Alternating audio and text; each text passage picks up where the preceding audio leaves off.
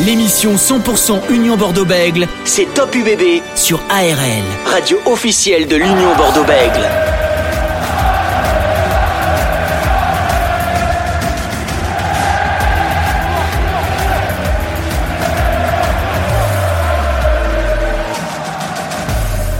Soyez les bienvenus sur ARL dans ce nouveau numéro de Top UBB, votre émission sur l'Union Bordeaux-Bègles ARL, radio officielle de l'UBB. Justement, l'UBB qui a battu le RC Toulon 27 à 26 lors de la dernière journée de Top 14 voudra confirmer lors de son prochain match. L'UBB est dixième au classement avec seulement 4 points de retard sur le Stade français Paris qui est deuxième du classement du Top 14. L'UBB se rendra au pied des Pyrénées ce dimanche à 15h15 pour affronter la section paloise de Sébastien Piqueroni pour parler de cette rencontre. Fabrice Metz, deuxième ligne de la section paloise, sera avec nous sur ARL et également le capitaine de l'UBB Jefferson Poirot qui sera en direct dans quelques instants pour faire un premier bilan de la saison de l'UBB. Mais également, on va parler du 15 de France avec Jefferson Poirot.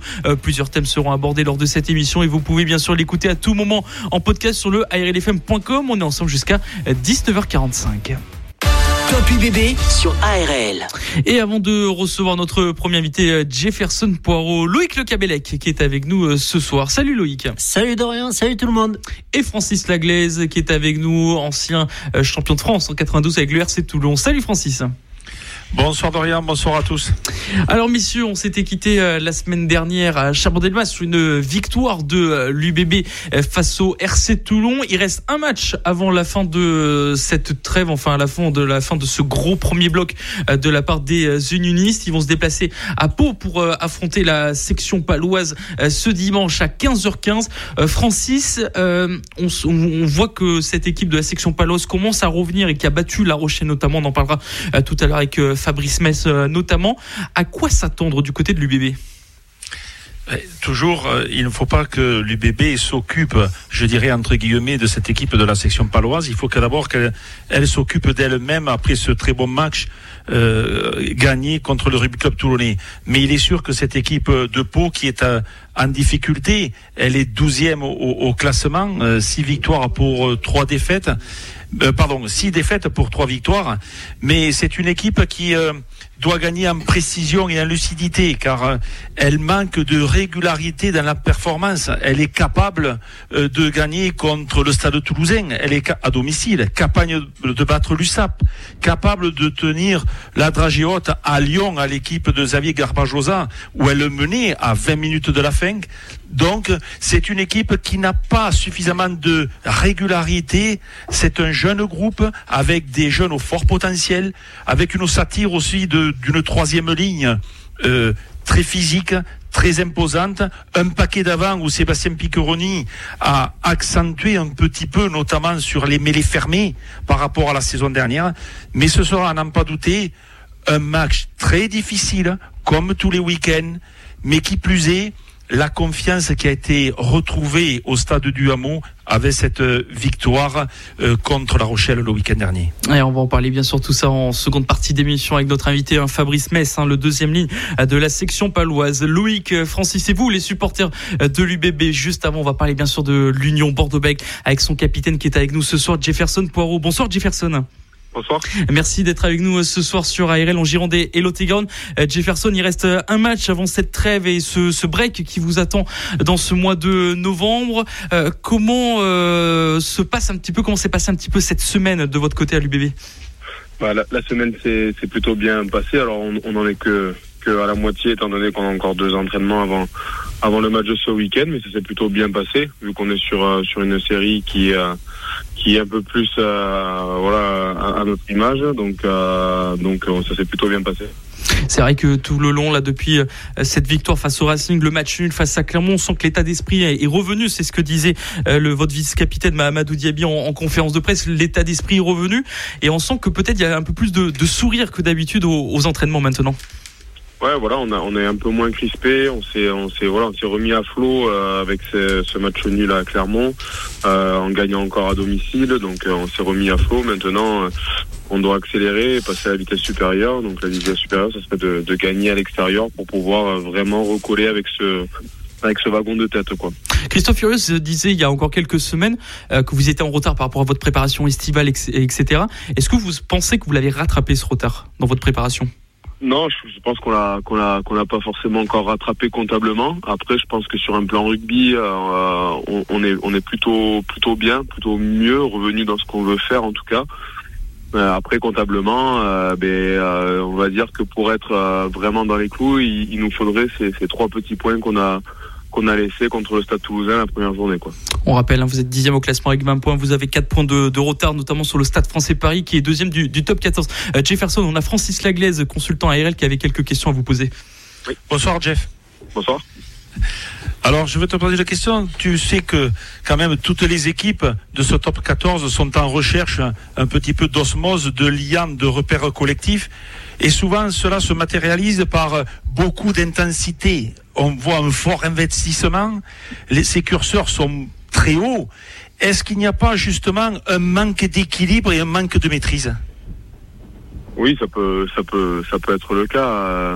À des fois, euh, penser plus à, mettre d'intensité que que se concentrer sur euh, sur la technique. Euh, après, après, je pense qu'aujourd'hui, on est dans un sport qui est tellement important d'un point de vue combat que c'est vrai que toutes les équipes se focalisent d'abord sur sur gagner le combat et, et, ça rend les choses aussi beaucoup plus faciles d'un point de vue de l'arbitrage. On va dire qu'aujourd'hui, une équipe qui arrive à, à prendre le dessus physiquement sur, euh, sur son adversaire est souvent une équipe bien plus récompensée dans, dans la discipline que, que, que l'inverse. Oui, il y a donc bien sûr le côté physique, le côté psychologique, notamment euh, ce week-end où il va y avoir d'abord euh, un combat physique contre cette équipe de la section paloise. Donc c'est le, le, genre de, de match le week-end dernier contre Coulon qui qui pour ma part fait grandir un groupe parce que vous avez été en difficulté physique, vous avez été en difficulté à un certain moment psychologique, vous avez retrouvé de l'euphorie, vous avez retrouvé de la confiance et vous avez breaké cette équipe du RCT. Euh, cela fait trois week-ends déjà où euh, je pense que vous montez en niveau de jeu. Certes, vous avez encore certains secteurs qui sont euh, à améliorer, mais est-ce que ce n'est pas le moment, quel que soit l'adversaire, là c'est l'occurrence c'est Pau, c'est d'aller valider cette progression le dimanche à, en Béarn eh ben, je suis assez, je suis assez d'accord avec vous sur le fait que, que je trouve qu'on qu'on progresse. Euh, je pense que sur les, les premiers matchs de la saison, euh, on, on, a eu justement un manque sur ces 20 dernières minutes. On avait fait le constat qu'on avait euh, qu'on avait gagné euh, que très peu les, les 60-80 comme on les appelle, donc les 20 dernières minutes. Et ça fait deux week-ends où, où, le banc justement nous fait gagner. Voilà, le banc nous nous fait du bien. Euh, le match de Toulon est un exemple, le match de Clermont l'était aussi, mais voilà, là le banc ce week-end a amené beaucoup de punch, a, amené euh, voilà beaucoup d'activités, beaucoup de, de, robustesse aussi, parce que sur un plan physique on était on était en difficulté euh, contre Toulon, et c'est vrai que ça maintenant il va falloir savoir en profiter. Après euh, sur euh, sur le fait de, de valider le travail qui a été fait depuis trois matchs, c'est ce que je disais au, au, début quand je quand je vous ai rejoint, mais c'est que c'est vrai qu'on a besoin aujourd'hui de, de, trouver une, une, victoire extérieure qui, qui valide tout le travail fait et qui valide le fait qu'on soit vraiment revenu dans la course, quoi.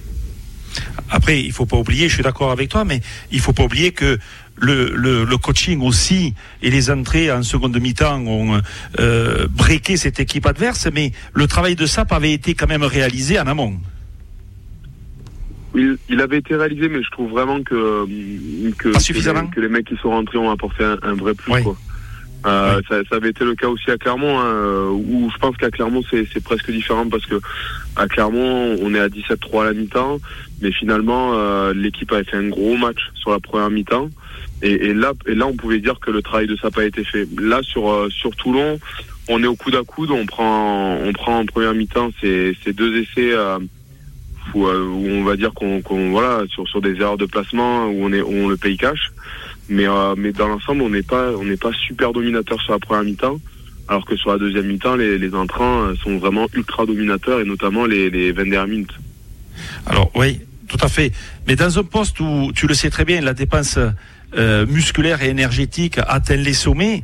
Euh, maintenant, il est euh, coutumier du fait que eh on change la première ligne ou une partie de la première ligne au bout de la cinquantième ou soixantième minute, des fois la mi-temps. Et c'est presque une programmation, Jeff. Ça peut être perturbant pour, pour vous, joueurs de première ligne. Hein Non, c'est pas c'est pas perturbant. Euh, je pense que c'est euh, déjà c'est entré depuis euh, depuis longtemps dans, dans les mœurs. C'est c'est quelque chose qui se fait depuis longtemps. Euh, après, euh, des fois c'est programmé même en amont. On voit des clubs qui font sortir leur première ligne euh, au bout de 30 minutes ou à la mi-temps, puis qui les font rentrer à la fin. Donc ça peut aussi rentrer dans, dans quelque chose de plus stratégique. Mais je pense que ça permet à, à, aux joueurs de première ligne d'avoir une dépense totale euh, et de pouvoir se dire que euh, il y, a, y, a, des mecs sur le banc qui vont faire le, le job les, les, 30, 20 ou, ou 10 dernières minutes. Quoi. Ça permet de, de vraiment pouvoir se concentrer, avoir une dépense totale parce que sur ce poste-là, notamment, c'est c'est assez rude de tenir 80 minutes parce que parce qu'il y a beaucoup de contacts, parce qu'il y a beaucoup de soutien, parce que maintenant aussi il faut porter les ballons et gratter les ballons et qu'il faut euh, faire des mêlées et qu'il faut euh, lifter, qu'il faut faire des ballons portés. Donc il y a beaucoup beaucoup de tâches et c'est vrai que ça permet euh, ça permet de pouvoir avoir une dépense totale et, de pas avoir à calculer, à, à se gérer sur le match. Bon, toi, pilier moderne, ce n'est pas un problème pour toi. Aussi habile avec le ballon que dans les zones de gratteur de, de rug, efficace en mêlée, en plus leader. Bon, c'est ton domaine. C'est mon domaine. il y a toujours, à, il y a toujours à progresser, je pense. Après, euh, voilà, j'essaie d'apporter le, le, maximum. Euh, il y a des jours où, il y a des jours où tout se passe bien, il y a des jours où ça se passe un peu moins bien, à l'image du, du, dernier match. Donc, euh, donc voilà, je pense que euh, tous les week-ends c'est différent et, et c'est ça aussi la beauté de notre sport, c'est que notre sport, le rugby et notamment en première ligne, c'est c'est quand même l'école de l'unité, quoi. Oui, tout à fait. Et on se nourrit justement aussi de cette pression car euh, euh, c'est vrai que euh, systématiquement, eh toute la semaine, il faut se remettre en question parce que rien n'est acquis. Exactement, et en plus on a un championnat qui est, tellement homogène qu'on voit que n'importe qui peut gagner partout, on voit que, que c'est rude tous les week-ends, qu'il faut, faut se remettre le bleu de chauffe, qu'on n'a pas le temps de s'endormir, et donc ça rend un championnat intéressant, mais ça reste éprouvant aussi. Aujourd'hui, on sait, euh, Jefferson, on, on rappelle hein, que depuis le mois de février, vous avez vous arrivez pas à enchaîner euh, des succès à extérieur domicile. Vous l'avez réussi en faisant match face à Clermont. Est-ce que c'était un poids qui était au sein du groupe, au sein de vous, qui a été retiré après avoir fait ce match face à Clermont en disant ça y est, on a gagné au Racing et on a fait match sans perdre? Voilà, il y a ça euh, déjà au moins qu'on peut oublier déjà. Euh, alors, je j'ai pas pas eu l'impression qu'il y ait eu un poids par rapport à ça, mais mais c'est vrai que ça donne beaucoup de confiance de pouvoir enchaîner trois performances. Ça faisait un petit moment qu'on n'avait pas enchaîné euh, trois performances et qu'on n'avait pas mais réussi à garder le niveau sur un, deux, trois week-ends. Maintenant, il faut que ça faut que ça continue. Mais euh, mais c'est vrai que que ça, ça fait du bien au groupe. Ça, ça, on, on l'a semaine, on l'a senti euh, dans, dans des prises de décision, même dans le jeu, sur les matchs. Voilà, on sent que euh, que on va plus au bout des choses parce que mais parce qu'on a réussi à enchaîner euh, trois performances de suite. Alors aujourd'hui, face à Clermont et face à Toulon, euh, vous étiez euh, plus dans la réaction à essayer de revenir au score. On sait que vous marquez assez souvent, notamment entre la 40e minute et la 45e, voire un petit peu plus. Est-ce que c'est pas non plus dangereux d'être toujours dans la réaction dans les rencontres, même si vous arrivez à faire un beau résultat derrière? Si, ouais, si, si, c'est dangereux, mais euh, je pense que ça n'a pas toujours été le cas euh, sur sur les matchs depuis le début de saison. Euh, même au contraire, j'ai eu plus l'impression qu'il y a eu des moments où ce qui nous a fait défaut, c'est des, des, certains trous d'air sur des matchs alors qu'on avait démarré en trombe, fait des, de grosses premières mi-temps.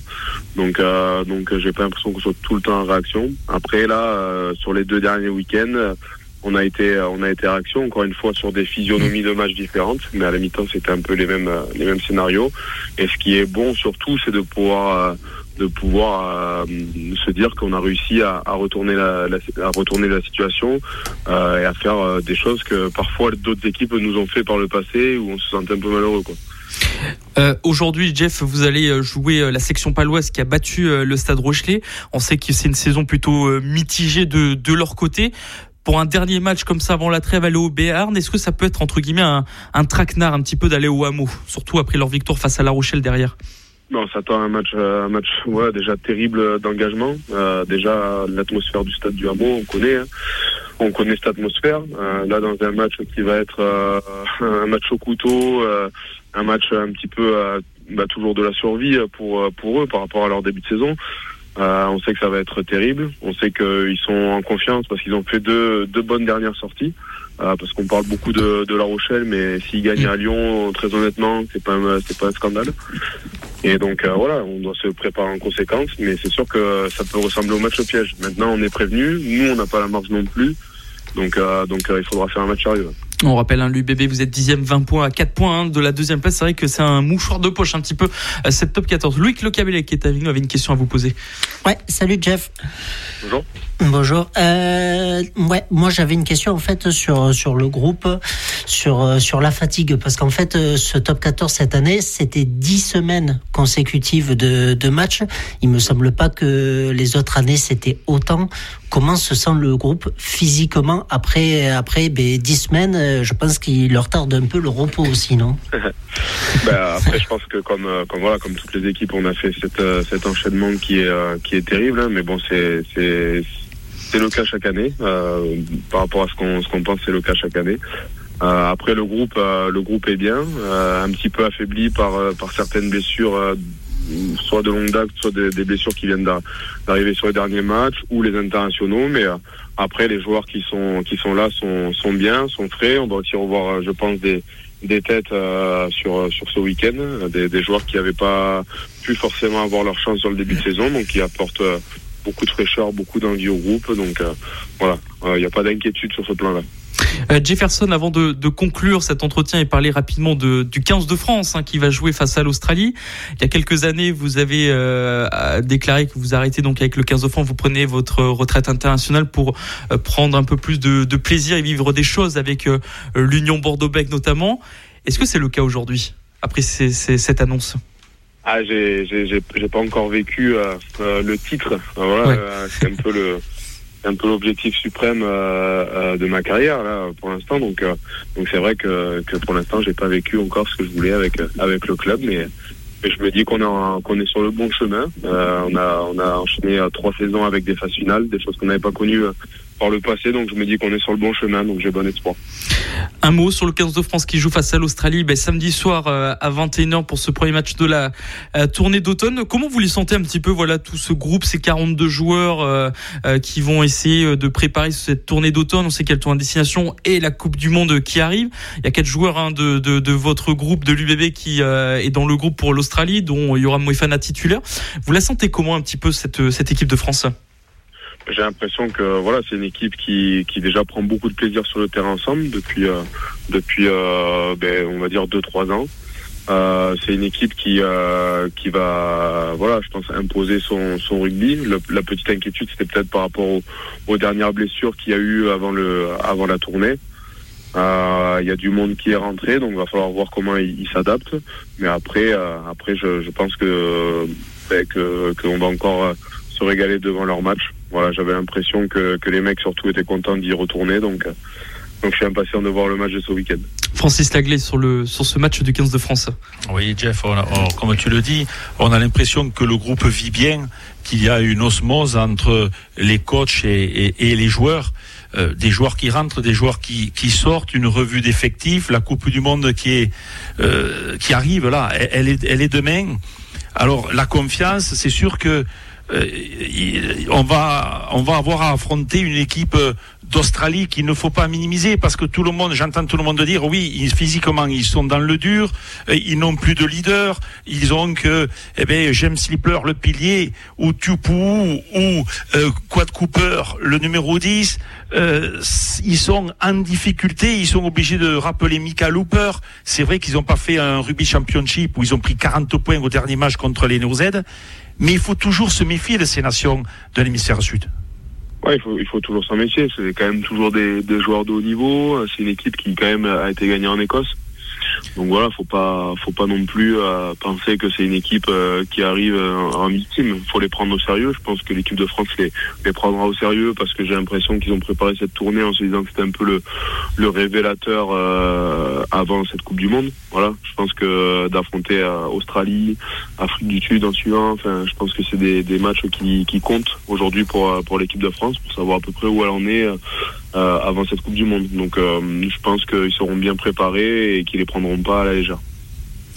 Alors, ce qui m'a étonné il y a quelques années déjà, c'est que bon, tu as tu as participé pendant cinq ans à la construction de cette équipe de France, de ce groupe France, car euh, bon, il faut pas l'oublier quand même. Hein. Donc, tu étais l'un des acteurs majeurs. euh, tu as arrêté ta carrière. Euh, alors, je vais te dire, l'homme sage ou, le joueur sage, c'est celui qui connaît ses limites. Mais à te voir performer depuis quelques années, est-ce que tu es sûr que tu es sage? Est-ce que tu te lèves pas un matin en te disant, bon sang, j'aurais pu jouer un peu plus encore, sachant que je n'ai à peine que 30 ans et la Coupe du Monde, elle est en France? Ouais, alors après justement, je, je pense que j'ai pris cette décision parce que je n'avais pas de doute sur euh, sur l'aspect sportif.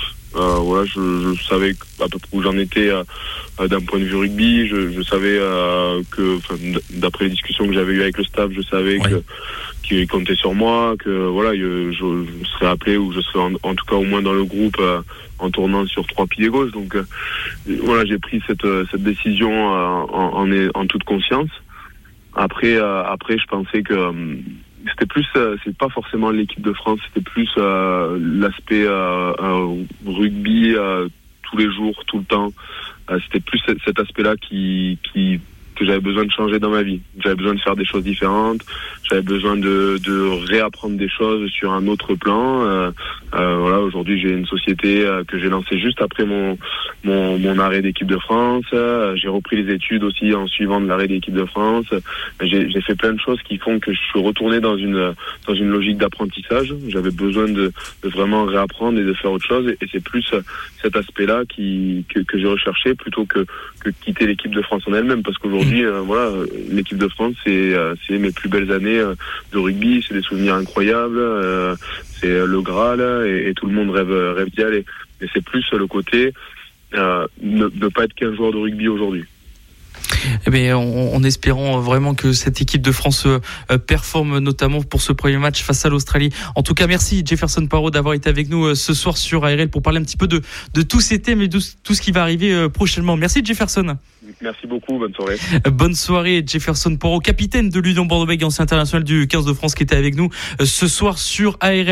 Restez connectés avec ARL sur arlfm.com. ARL Aquitaine Radio Live. Soyez les bienvenus sur ARL pour la deuxième et dernière partie de votre émission Top UBB. Après avoir reçu le capitaine de l'Union Bordeaux-Bègles, Jefferson Poirot et ancien international du 15 de France, on va s'intéresser à l'équipe de la section paloise, prochain adversaire de l'UBB. Mais juste avant, Loïc Le Cabellec, Francis Laglaise, on va parler un petit peu des dernières news, un petit peu du top 14 où ça a un petit peu fait trembler niveau top 14 avec notamment euh, les six semaines d'absence de Bastien Vergne qui est blessé après sa blessure face à Toulon. Euh, Francis, ça c'est un gros coup dur une nouvelle fois pour, euh, pour l'UBB. Oui, encore une blessure supplémentaire, alors que Bastien Vergne avait pris euh, depuis quelques dimanches une dimension supplémentaire. On le voit très performant au point d'être titulaire au poste de troisième ligne centre. Alors c'est vrai que après euh, des, joueurs qu'on a vus comme euh, JB Dubier, comme Nance Ducoin, comme euh, donné Rémi Lamera, maintenant c'est Bastien Vergne à un poste en plus où il n'y a pas pléthore de joueurs en ce qui concerne l'UBB. On avait eu aussi Pierre Beauchaton qui s'était blessé.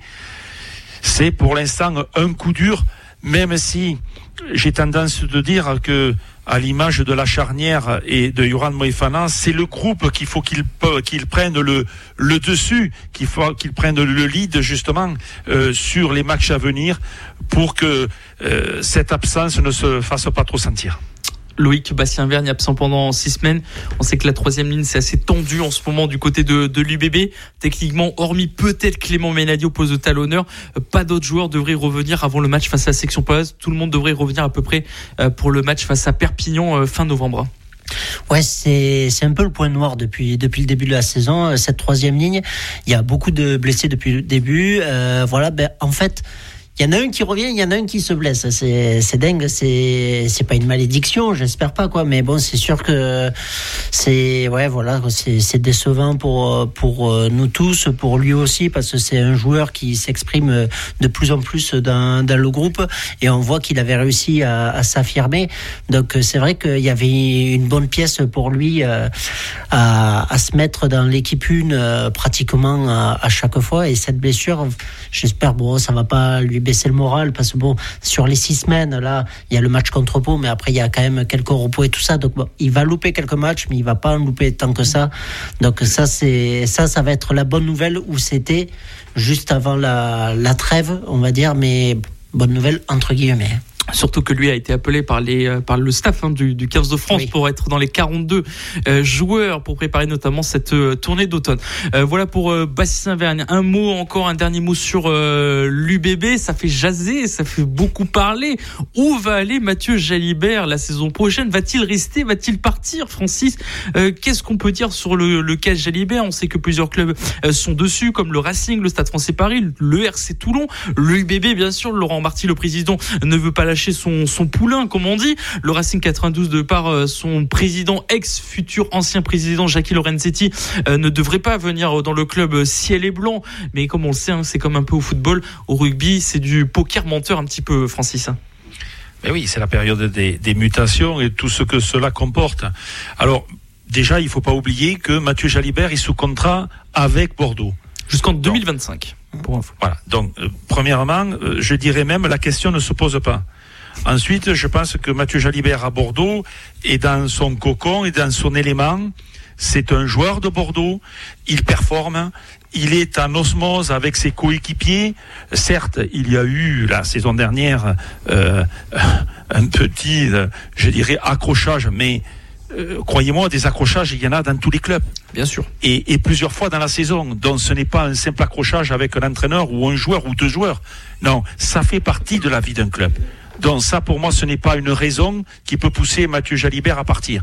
La seule raison qui peut pousser à Mathieu Jalibert à partir, c'est pour performer dans un, un grand club comme l'UBB, ou pour avoir ou trouver une autre motivation dans un autre club. Alors certes, tu as cité le Racing, mais je ne pense pas que le Racing soit une peut-être une priorité pour Mathieu Jalibert s'il était amené à partir. Car Finn Russell est en train de retrouver un jeu plus pragmatique.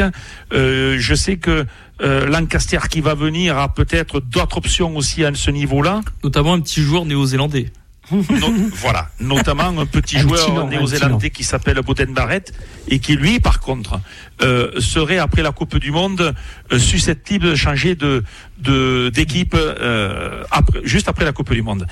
C'est vrai que je ne m'en suis pas entretenu ce week-end, on n'en a pas parlé, mais c'est vrai que le RCT vient de de faire signer quand même Dan Bigard pour deux ans et demi, certes à 33 ans.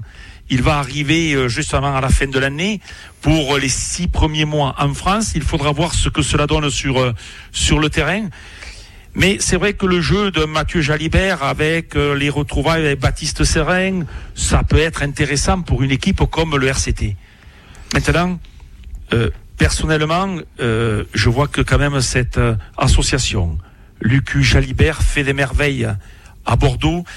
Et il me semble que Bordeaux n'a pas encore, et Mathieu Jalibert n'a pas encore fini cette histoire à Bordeaux. Et ce serait bien qu'il la finisse. Je pense aussi, surtout que du côté de Toulon, on va faire rapidement ces deux dernières news, euh, messieurs, avant de, de, recevoir Fabrice Metz. Euh, Dan Bigard, hein, ancien, enfin grand joueur gallois euh, de 33 ans, va signer au RC Toulon. Ça aussi, c'est une une bonne nouvelle pour le top 14. Et l'autre nouvelle, c'est Tuisova qui va quitter Lyon pour aller au Racing 92. Loïc, sur ces deux news quand même assez surprenantes, notamment du côté de, de Tuisova. on ne sait pas où va aller un petit peu le projet de Lyon, peut-être, parce qu'on parle aussi d'un départ de Baptiste du côté du Stade français. Ouais, ben en fait, euh, Lyon, on dirait qu'il commence à se faire un peu dépouiller, on va dire, hein, entre guillemets, sur, euh, sur les joueurs, notamment sur les arrières. Et tout ça va pour aller ben, au Racing. Ben, voilà, ça fait toujours euh, un joueur star de plus.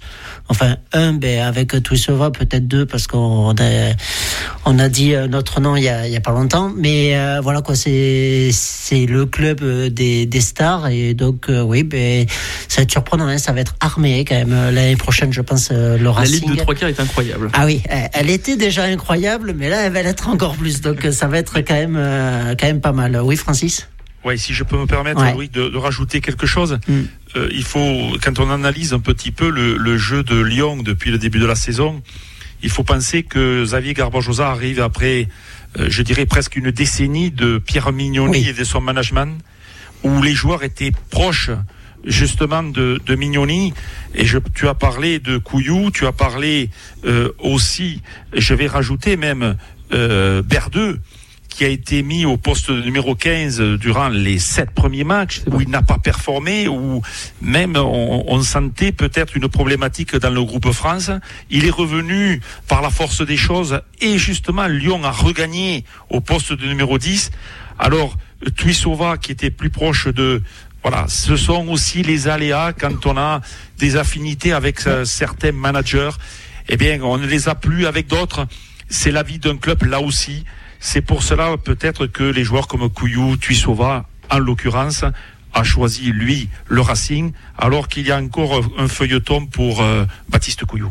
Mais c'est ça en fait dans, dans à tous les clubs de top 14 quand il y a mais notamment pour pour les coachs quand il y a un coach qui reste quand même pas mal d'années euh, quand il part en général les joueurs restent l'année d'après mais si ça le fait pas parce que voilà il leur manque ce petit truc eh bien ils vont partir. On a le cas ben, par exemple tout simple on parle de Garbajosa à Lyon. Avant il était à Montpellier. Avant Montpellier il était à La Rochelle. Eh bien il y a des joueurs rochelais euh, qui sont allés à, à, Montpellier. Et puis en fait ça suit comme ça parce qu'il y a, il y a une affinité en fait. Et c'est il a failli cette avoir euh, Mathieu Babillot aussi de Oui, voilà. Ah non, mais c'est c'est ça, mais c'est partout pareil, quoi. C'est toutes ces affinités là, ça ça y joue énormément. Donc euh, après, ben on verra bien. Et après, ben pour parler de d'Anne Bigard, je pense que là, ça sera quand même la. C'est un peu pour moi, c'est c'est ça qui me tarde en fait à chaque fois. Que, alors j'aime pas quand on parle de mutation déjà en début de saison pour la saison d'après, mais ce que j'aime bien, c'est cette valse des 10. Elle y est chaque année. Chaque année, il y a toujours cette valse des 10. Et ben là, on va la voir quand même euh, cette année. Bon, Dan Bigard arrive, il peut jouer 10. Il n'y a que au 15 et Racing ou à ça. Toulon, on, trouve un 10. hein. Après, dans les autres clubs, c'est presque Ah, mais- acté. hein. Ah non, il y a Castres avec Popelin qui, Oui, euh, oui, qui par vient à d'être fait. Et nor- normalement, Teder qui devrait arriver au Stade français. Donc si Teder arrive au Stade français, je pense qu'il y a quelqu'un du Stade français qui va partir aussi. Donc ça, ça va continuer. Cette valse, ça va continuer toute Nicolas la Sanchez, saison. bien sûr. Bah, Bon, bref, après, on verra. Mais- messieurs, Ce messieurs, je, je, je vous coupe parce qu'il est avec nous euh, ce soir, hein, le deuxième ligne de la section paloise, qu'il faut parler de cette rencontre qui va arriver entre Pau et l'UBB au pied des euh, Pyrénées. C'est Fabrice Mess, le deuxième ligne de la section, qui est avec nous ce soir. Bonsoir Fabrice. Bonsoir. Merci d'être avec nous euh, ce soir euh, sur ARL en Gironde et Lot-et-Garonne. Fabrice Mess, euh, joueur de la section paloise. Fabrice, avant de, de parler notamment de cette rencontre qui vous attend dimanche face à l'Union Bordeaux-Bègles, on va revenir déjà sur votre début de saison de la section paloise. En un mot, comment vous la qualifierez ce début de saison? On a fait une début de saison un peu un peu mitigé avec des défaites à domicile, donc c'est quelque chose qu'on voulait pas forcément. Donc aujourd'hui, on est on est obligé de, de, de faire avec et de, de construire sur euh, sur ce départ de un peu, un mitigé. Un début de saison euh, mitigé. C'est vrai qu'il y a certains euh, matchs, bah, comme ceux du Stade Français. Est-ce que ce match-là vous a piqué au vif Vraiment, c'était la goutte d'eau peut-être de ce début de saison?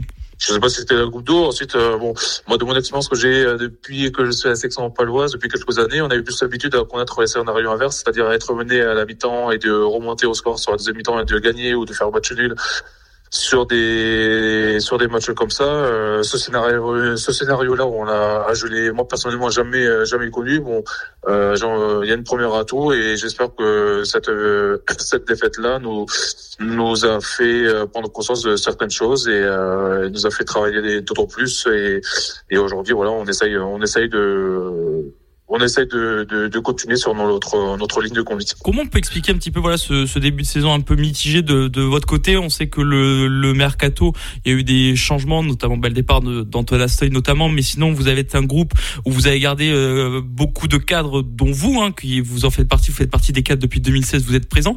Euh, Qu'est-ce qui voilà n'a pas marché en ce début de saison de, de votre côté? Vous savez, il y a des choses qu'on peut expliquer, des choses qu'on peut pas expliquer. Là, euh, clairement, moi, je peux pas vous, je sais pas moi-même euh, ce qui, ce qui n'allait pas en, ce début de saison. Pourquoi on a fait un début de saison mitigé C'est voilà, c'est des choses qu'on peut pas forcément expliquer ou que moi aujourd'hui, je n'ai pas l'explication à, à donner par rapport à par rapport à ça. Alors vous avez euh, battu euh, le Stade de Rochelet euh, la semaine dernière. Euh, Votre entraîneur disait ce n'est pas une surprise, mais c'est plutôt un match qui peut nous rassurer et nous faire démarrer entre guillemets la Est-ce que vous partagez cet avis Euh, je sais pas si c'est un match qui peut nous faire dé- démarrer la saison. Maintenant, voilà, on est, on a joué à La Rochelle, on a, on a mis notre plan de jeu en place, euh, ça nous a souri. Donc voilà, on, on, a pu profiter de cette belle victoire. On a on a bu deux trois bières dans le bus. Ensuite voilà, gagner un match à l'extérieur n'est pas synonyme d'avoir fait un gros début de saison, d'avoir fait une grosse saison. C'est très difficile. On a eu l'opportunité de le gagner, on l'a gagné. On en est très content et ce week-end on sait aussi que voilà, les cartes seront distribuées et puis on aura un très très gros match, euh, un très très gros match euh, qui va arriver face à, euh, face à cette grosse équipe de, de l'Union Bordeaux-Bègles. Pour vous, ce défi de l'UBB est un plus gros défi peut-être que La Rochelle parce que vous êtes à domicile? C'est oui, c'est euh, voilà, c'est on sait que tous les matchs sont compliqués, notamment on sait que les matchs contre Bordeaux sont toujours très rudes et très rugueux. Euh, c'est une, équipe qui est très puissante, qui a de très très bons joueurs, une ligne de trois quarts en feu, donc euh, on sait que ça va être un match très difficile et très compliqué à, pour nous à jouer à domicile. Euh, justement, cette équipe de, de, de l'Union Bordeaux qui va être impactée par certains joueurs qui ne, ne sera pas présente. Est-ce que c'est un match que vous avez ciblé cette rencontre? On sait que ce sera avant la trêve internationale, il y aura la reprise du top 14 que fin novembre. Est-ce que vous l'avez ciblé ce match? Euh, Pour être tout honnête avec vous, on cible aucun match. Nous, on prend les matchs les uns après les autres. On n'a pas, euh, on n'a pas le, comment dire, on n'a pas cette euh, on n'a pas ce choix-là de, pouvoir cibler des matchs. Tous les matchs sont compliqués, tous les matchs sont importants. Les matchs à domicile comme à sont très importants dans ce championnat qui est de plus en plus, euh, chaque année après chaque année, de plus en plus serré et de plus en plus compliqué euh, à jouer. Donc euh, non, non, on a aujourd'hui, voilà, on se prépare comme il faut, match après match, et, on fait pas de, de ciblage sur, sur les matchs. Alors aujourd'hui, vous avez une deuxième ligne et troisième ligne de, de qualité avec des joueurs en quantité assez intéressant. On sait que vous avez eu quelques petits soucis face à Toulon, notamment euh, en mêlée. On sait que votre entraîneur euh, a mis l'accent sur cette saison sur les mêlées fermées. Est-ce que vous le ressentez? Est-ce que vous sentez qu'il faut peut-être une évolution dans ce secteur-là? Euh, ce qu'on a mis l'accent sur la mêlée fermée, je, je, je pense pas. C'est voilà, on travaille, on travaille tous les jours et on travaille, on travaille tous les jours pour être le plus performant possible dans chaque secteur euh, de jeu. Donc euh, la mêlée fermée, ça fait partie, ça fait partie d'un secteur de jeu. On voilà, on sait que c'est que tous les matchs sont sont très compliqués et, le moindre détail peut euh, on peut le payer cher derrière. Donc chaque secteur de jeu est très important. Aujourd'hui, vous êtes là depuis 2016 à la section paloise. Vous faites partie des, des cadres peut-être ou, ou de, des, leaders. Euh, quel a été votre rôle là dans, lors de ces dernières semaines, lors de ces derniers mois, euh, quand ça a été un peu compliqué? Est-ce que vous étiez vraiment présent au sein de, de vos coéquipiers? Est-ce que vous prenez beaucoup la parole? Quel était votre rôle dans, dans, dans à ce moment-là? Bon, Vous savez, moi je suis plus quelqu'un qui qui euh, ne parle pas beaucoup, donc euh, j'ai pas, je ne suis pas, je ne suis pas inventé de parler au groupe pour essayer de rassurer. J'ai parlé individuellement à quelques joueurs, tout ça. Voilà, notre ligne de conduite, on on l'a tenu, c'est comme dans un bateau qui tangue un peu dans une tempête. Il faut que tout le monde reste à bord et que tout le monde rame dans le même sens pour sortir de la tempête. Donc euh, aujourd'hui, euh, si on est sorti de la tempête, ça je sais pas, mais en tout cas, je sais que tout le monde a, tout le monde rame dans le même sens et puis on fera les comptes à la fin de la saison pour savoir où c'est qu'on en est. Aujourd'hui, quel est le point fort de la section paloise? Quel est le, le secteur ou l'endroit où vous pouvez euh, battre entre guillemets facilement vos adversaires? Bonne question. Je je peux pas répondre à cette question. Non, des, des, je pense que toute équipe a des points forts des points faibles. Aujourd'hui, voilà, euh, si on met, euh, si chaque, euh, si tout le monde euh, a, l'envie de bien faire tout ça, et si l'individu se met au service du collectif, bah, le collectif forcément, il sera, il sera beaucoup plus fort. Donc, vous ciblez un point fort là précisément je je pourrais pas vous dire. Bah, c'est surtout qu'aujourd'hui euh, le rugby c'est un sport collectif, donc euh, oui le collectif est important. On sait que pour l'instant vous êtes 12e au, au classement avec euh, trois victoires. L'objectif de début de saison, est-ce que c'était vraiment de jouer le maintien ou vous espérez un peu plus? Parce qu'on sait qu'il y a des équipes comme Brive ou, ou Pau, vous, où ça fait maintenant un moment que vous faites partie, vous êtes présent dans, dans ce top 14. On sait qu'à chaque fois on se dit pourquoi pas jouer le top 8 voire un peu plus haut mais est-ce que c'est vraiment des objectifs un peu trop élevés aujourd'hui? Aujourd'hui on sait que le début de depuis le début de la saison euh, l'objectif principal c'est le maintien. Il n'y a pas de il y a pas de, de viser plus haut tout ça c'est le maintien. Le maintien super. En tout cas qu'est-ce qu'on peut vous souhaiter pour euh, la suite de cette saison et ce match notamment face à face à l'UBB Fabrice? De beaux jours et puis euh, derrière derrière que ça fasse qu'il y a un beau match à jouer et à regarder. Eh on espère tout ça en tout cas. Merci Fabrice de nous avoir accordé quelques minutes. Merci à vous Fabrice Metz, le deuxième de la section Palos qui est avec nous euh, ce soir sur ARL. ARL.